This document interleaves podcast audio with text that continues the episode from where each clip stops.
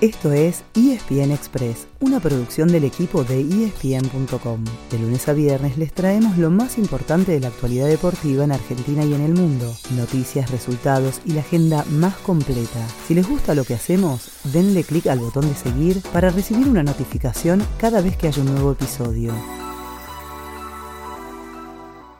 Bienvenidos y bienvenidas a un día diferente, porque hoy seguramente sientan que les falta algo, y ese algo se llama Mundial. Después de 17 días seguidos compartidos en Qatar, por primera vez hoy no habrá acción y tampoco habrá partidos mañana, es decir que tendremos dos días de descanso antes de que empiecen los cuartos de final. Aprovechemos entonces para ver qué es lo que hay por delante.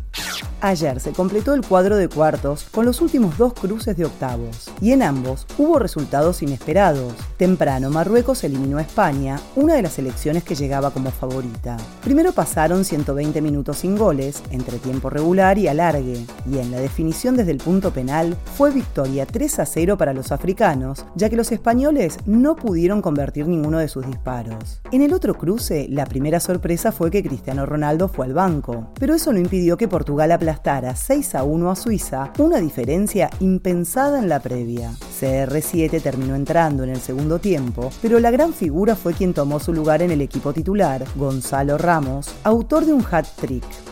Con estos resultados, les contamos cómo quedó el cronograma de cuartos de final. El viernes al mediodía abren el juego Croacia y Brasil, y a las 4 de la tarde será el turno de nuestra selección argentina frente a Países Bajos. Los dos ganadores se cruzarán después en la primera semifinal el martes 13.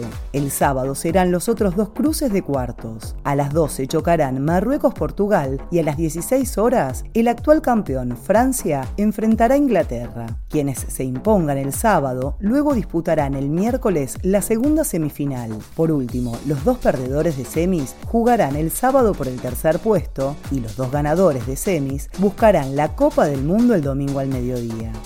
Antes de irnos, les contamos qué pasó ayer en el entrenamiento de la selección. Uno de los dos lesionados, Papu Gómez, siguió haciendo trabajos de recuperación por su cuenta y es muy difícil que llegue a tiempo para jugar el viernes. Angelito Di María, en cambio, pudo trabajar con el resto del equipo durante la entrada en calor y crecen las chances de que vuelva a estar en el equipo titular. Pero todavía faltan dos días muy largos, así que paciencia, que para sufrir ya habrá tiempo a la hora del partido.